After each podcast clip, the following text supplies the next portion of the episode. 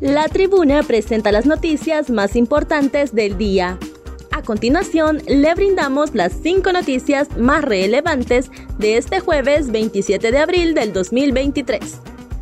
Nuevos videos del incendio en centro de migrantes en México, donde murieron 40 personas a un mes del incendio ocurrido en el centro de detención del Instituto Nacional de Migración ubicado en Ciudad Juárez, en el estado de Chihuahua, México, salieron nuevos videos del lamentable suceso que cobró la vida de 40 migrantes. El Diario de México tuvo acceso a videos del momento exacto en el que comenzó el fuego. En las imágenes se observa a más de 60 migrantes que estaban detenidos, se desesperaron y poco a poco comenzaron a organizarse. La protesta inició porque no tenían agua para beber y además habían escuchado el rumor de que los iban a deportar a sus países de origen. A las 8 de la noche, los migrantes comenzaron a tapar la reja con las colchonetas, mismas a las que le prendieron fuego con un encendedor mientras esto ocurría, haciendo caso omiso a la situación. El objetivo de los migrantes era que los dejaran salir del lugar. Inmediatamente el fuego se dispersó y el humo se apoderó del lugar, llegando hasta la zona donde estaban las mujeres. Seguidamente, poco a poco todos salieron, a excepción de los migrantes que estaban en el cubículo donde inició el fuego.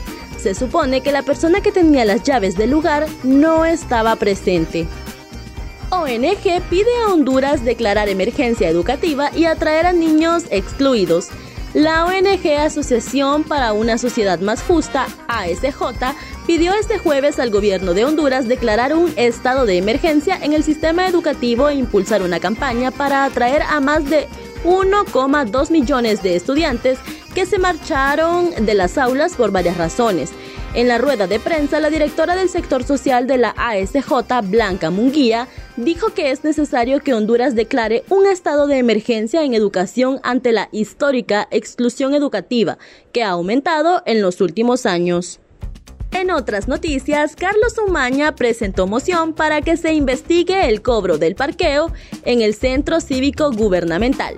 El diputado del Partido Salvador de Honduras, Carlos Umaña, presentó moción para que se investigue el contrato del Centro Cívico Gubernamental, a raíz de los atracos que se están dando en el cobro del parqueo, el cual fue tomado en consideración por el Pleno del Congreso Nacional.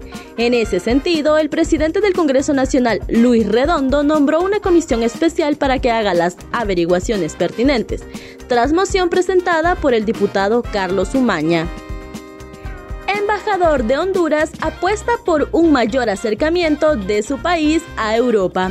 El embajador de Honduras en Madrid, Marlon Brevé, apostó este jueves porque su país se acerque más a Europa y señaló que espera que las relaciones con España se intensifiquen con motivo de la presidencia española de la Unión Europea en el segundo semestre del año. Brevé participó hoy en un encuentro con empresarios en el Casino de Madrid, organizado por la revista Soy Caribe Premium, en el que destacó la recuperación de los estragos causados por la pandemia del coronavirus en su país.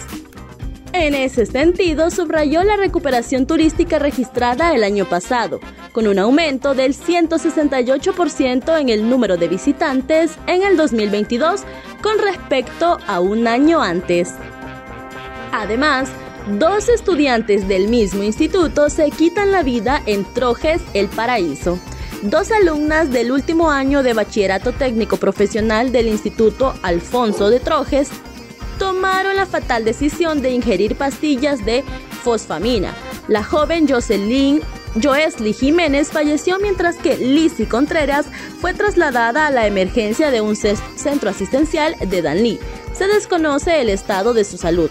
Según se informa, hay otra tercera persona que lucha por sobrevivir. Se trata de un joven conductor de una mototaxi que simultáneamente llegó intoxicado por pastillas o químicos. También otra tercera persona falleció. Se trata de un joven conductor de mototaxi que simultáneamente llegó intoxicado al hospital.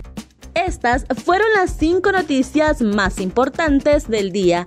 Para conocer más detalles, ingresa a nuestra página web www.latribuna.hn y síguenos en nuestras redes sociales.